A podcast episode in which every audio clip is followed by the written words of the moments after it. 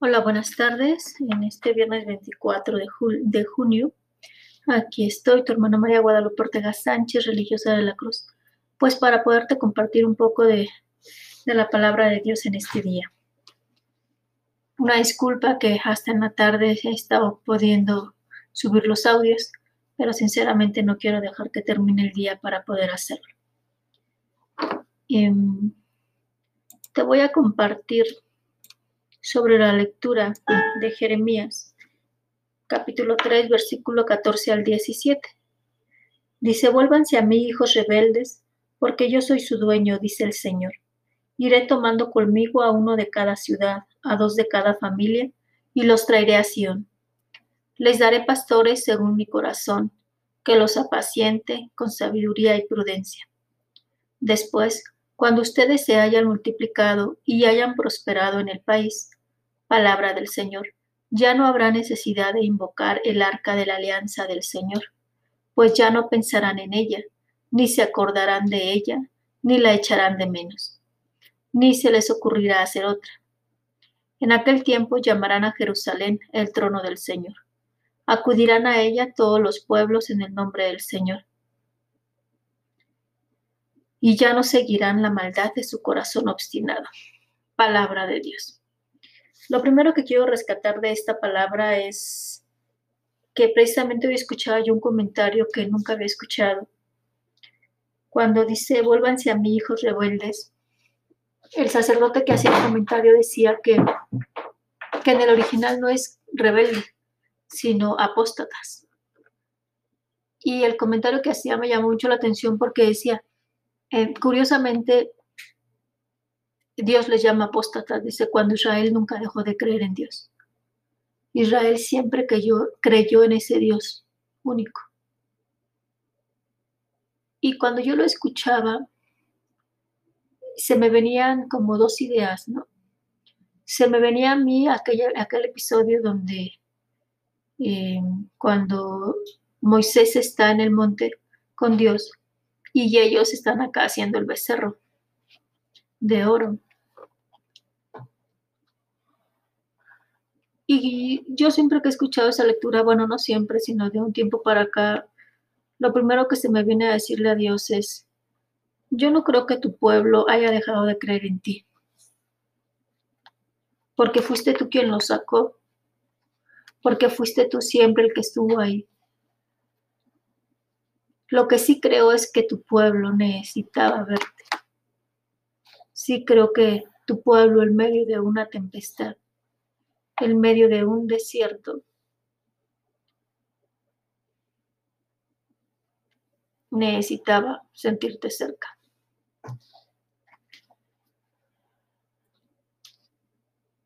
Y, de verdad que yo le decía al Señor, y creo eso porque, porque yo lo he experimentado, ¿no?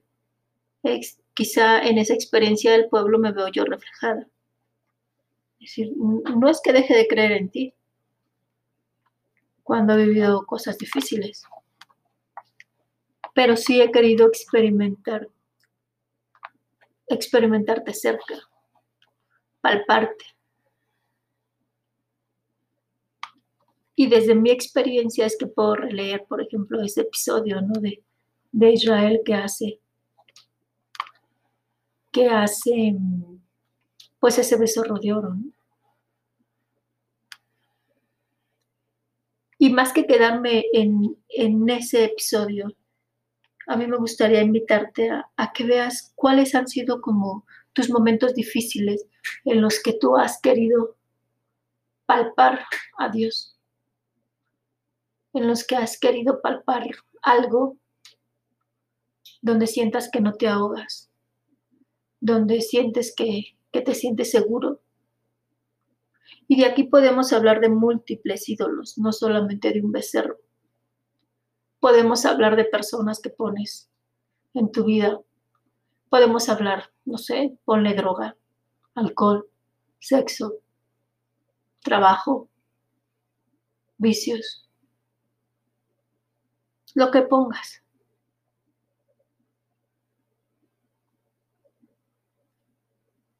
Pero si le rascamos un poquito, en el fondo es sin saberlo, estoy buscando a Dios, estoy buscando salir de, de ese vacío, salir de eso que me está quebrando el alma. Pero que he hecho mano de lo que tengo. El pueblo de Israel hecho mano del oro que tenía.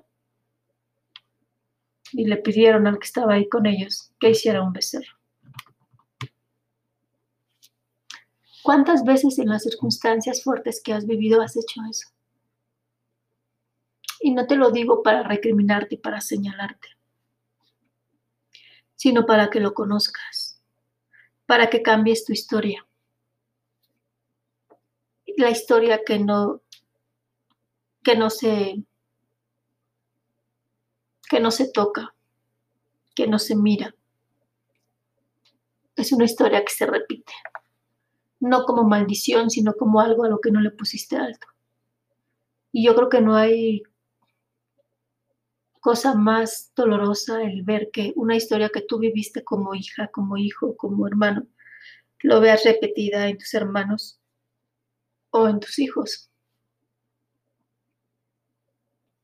Y la única forma de no verlo repetido es que tú trabajes en tu propia historia, en los eventos que has vivido. Por eso es que me atrevo a decir que el Señor dice, porque yo soy su dueño, dice el Señor.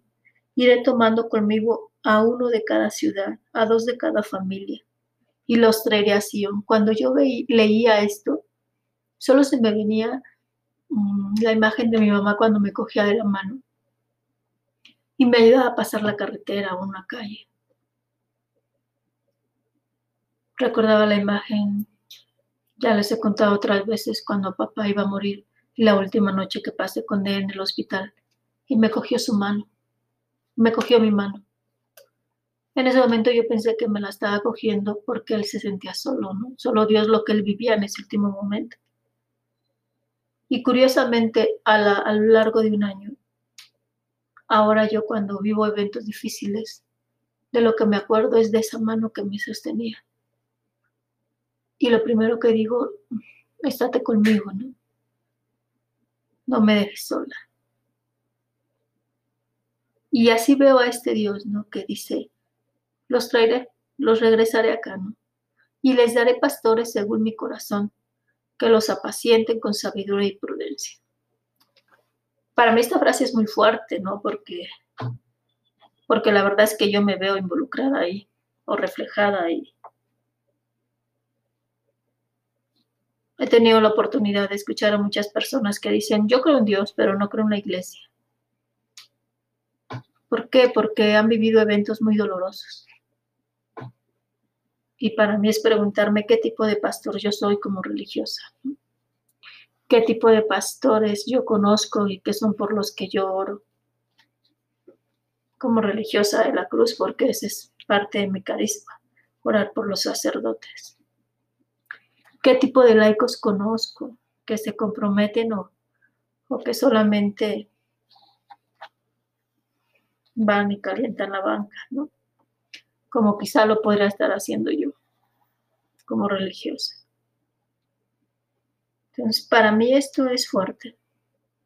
Fuerte porque, es decir, ¿qué tipo de religiosa estoy siendo?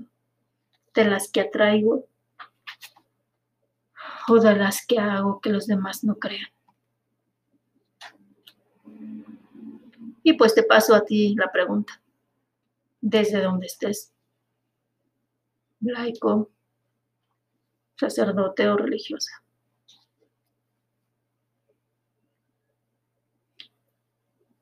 Después, cuando ustedes se hayan multiplicado y hayan prosperado en el país, palabra del Señor, ya no habrá necesidad de invocar el arca de la alianza del Señor, pues ya no pensarán en ella, ni se acordarán de ella, ni la echarán de menos, ni se les ocurrirá hacer otra. Vuelve a acordarte de ese episodio de tu vida que has vivido, del que no has entendido ni nadita, del que has querido salir corriendo y, y sostenerte de algo, de lo que sea. Y recuerda que fue lo que te sacó adelante. Recuerda cómo iniciaste ese evento en tu vida de oscuridad. Y si ya has salido de ahí, recuerda qué fue lo que te salió, qué es lo que te hizo salir a flote. Y pregúntate si estás igual. Hoy hay algo diferente. Porque el Señor aquí dice, ya no habrá necesidad de invocar el arca de la alianza del Señor, pues ya no pensarán en ella, ni se acordarán de ella, ni la echarán de menos, ni se les ocurrirá hacer otra. ¿Y sabes por qué? Porque el, medio de esa oscuridad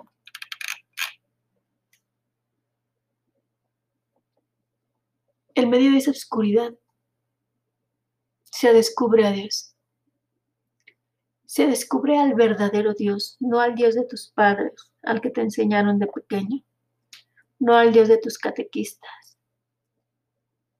sino a este Dios que siempre ha estado contigo, pero que muchas veces hemos tenido que descubrirlo en eventos dolorosos, en eventos oscuros de nuestra vida.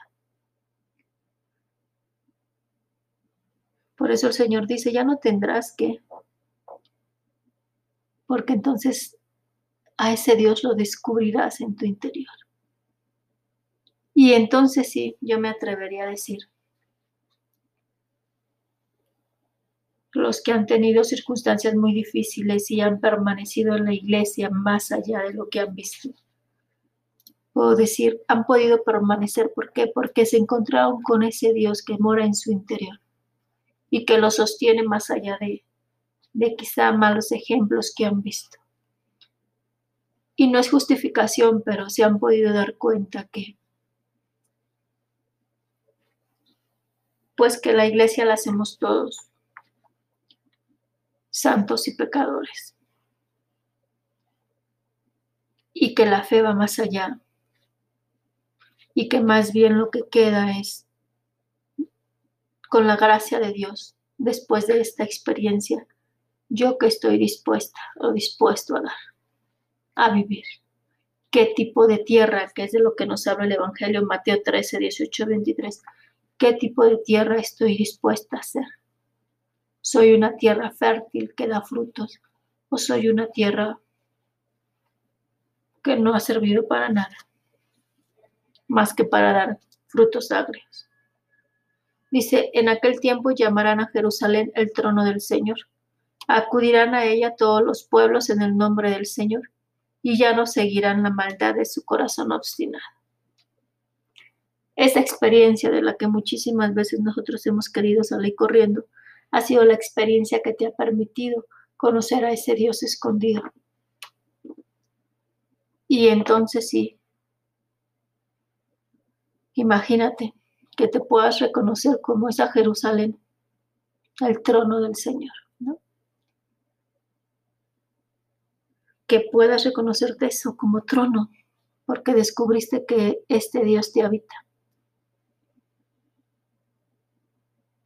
Y qué bonito que las personas que viven a tu alrededor puedan acudir a ti, porque descubren que Dios te mora, que Dios te habita. Y quizá lo más seguro es que quieras también salir corriendo, ¿no? Porque, porque cuando de verdad te vas convirtiendo en alguien donde Dios habita, no te importan los triunfos, no te importa brillar. Lo que te importa es que Dios brille. Lo que te importa es eso, ser trono, ser custodia, ser mediación. Así como le decía Conchita, ¿no? Conchita, quiero que, al decir Conchita me refiero a la Beata Concepción Cabrera de Hermida, quiero que los que se acerquen a ti me encuentren a mí, le decía el Señor. Pues te dejo con esa invitación a que te dejes tomar de la mano por el Señor. Que si no has vivido esta experiencia de un encuentro profundo con Él, pues te dispongas y también le pidas que te permita conocerlo a fondo. Que si lo has vivido, que si estás viviendo en este momento situaciones difíciles, de las que crees que no puedes salir, abandónate en él. encuentra en él fortaleza y, y aunque sientas que te vas a quebrar, abandónate.